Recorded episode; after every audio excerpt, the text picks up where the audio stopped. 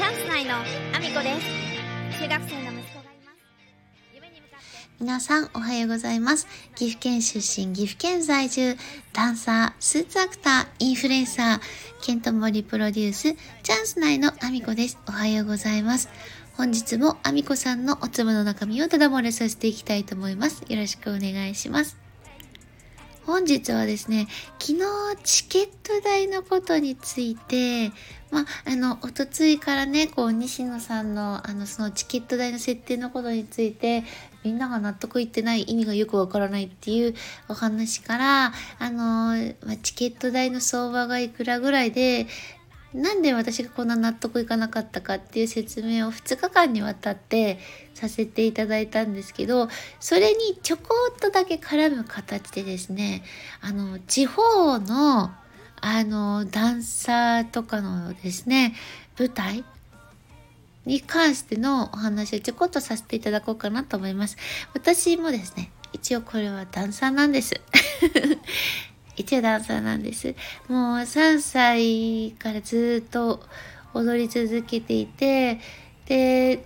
ま、中には東京の公演に出たりとか、ま、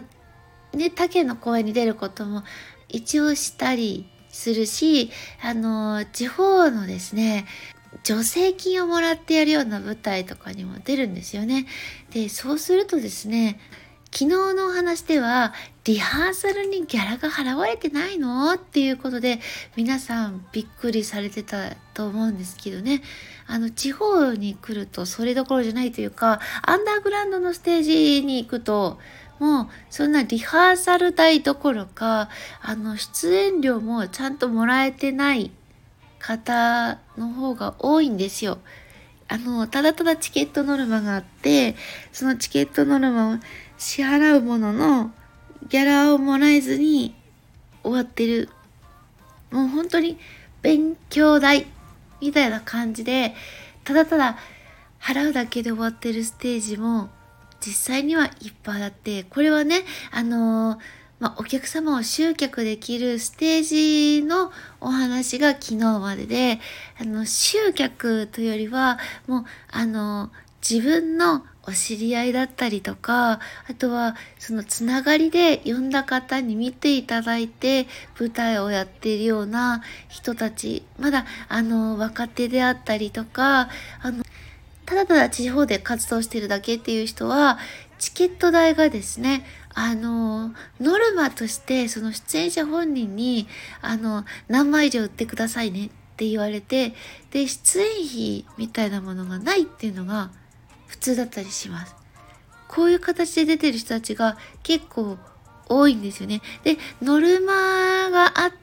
て、で、自分でチケット代を支払って、そのノルマを、あの、こなすだけで、やっとやっとな状態の人もいれば、ノルマも全くこなせずにお金だけ払って出演してる人もいるし、で、あの、一応そのノルマをこなしてギャラはもらえてるんだけれども、ギャラももちろんリハーサル代どころか、その出演料も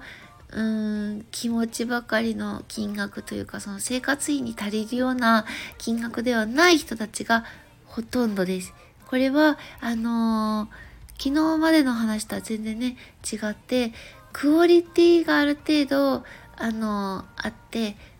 宣伝とかね、こう、ウェブ上だったりとか CM だったりとかいろんなとこでしてもらえるようなチケットピアで販売してて、大きな舞台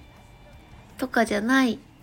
あの、地方でやってるような、みんながあまり知らない、本当に知り合いが見に来てっていうような、あの状態の人たちが、そういう形でやっていて、そこで生活できるような状況では全くないっていう舞台もあるんだよっていうこともあ一応知ってもらっといた方がいいかなと思ってお話ししてます。で私自身はですねあの東京のへの出演もした時もそうですけど、えー、とチケット代のノルマ自体は明確にはなかったものの出演料はゼロでした。自分がリハーサルの代金も全部行くのに支払って東京行くお金お泊まりのお金、えーそちらでのリハーサル代衣装代すべてですねあの私自身が、あの、自分で賄って、で、あの、一部、なんか、あの、気持ちで、あの、出演料みたいな感じの領収書を書かされるんですけど、結局、あの、まあこれ自体は私自身には入ってこないお金。になってました。で、チケット代に関しても、あのなんだろう、SS 席みたいなものは基本的にね、やっぱりないステージもあるんですよね。もう全部全席自由で3000いくらで見れる舞台。もう本当に会場費だけの支払いのためだけにチケット代が用意されていて、私たちに帰ってくるものは何もないっていう舞台も本当にたくさんあってそういうところであの頑張って下積みを頑張っている子もいれば上に上がるとかいう目標もなく本当にただただ舞台に出たくてやっている子たちも本当にたくさんいて舞台を愛しているから出ている。でもそういう子たちの舞台も面白いものはたくさんあって、クオリティの面ではもちろん全然ないかもしれないけど、高い料金を支払って見るようなステージではないかもしれないけど、そこにしかない面白さもたくさんあって、そういうステージも興味のある方はね、見に行ってみて、で、あの、その場でね、あの、その出演してる子にいろいろここが面白いと思ってここはなんかよくわかんなかったよっていうのをあの伝えてくれるようなあのそういうねあのあまりクオリティがこうロークオリティの中でね、えーと、頑張っている子たちを応援してくれてる人たちも実は、えーとお客様で結構たくさんいらっしゃるんだよっていうお話でした。まあね、ちょっとチケット代に関しては、本当にね、舞台によってそれだけ大きな開きがあって、あの、すべてその、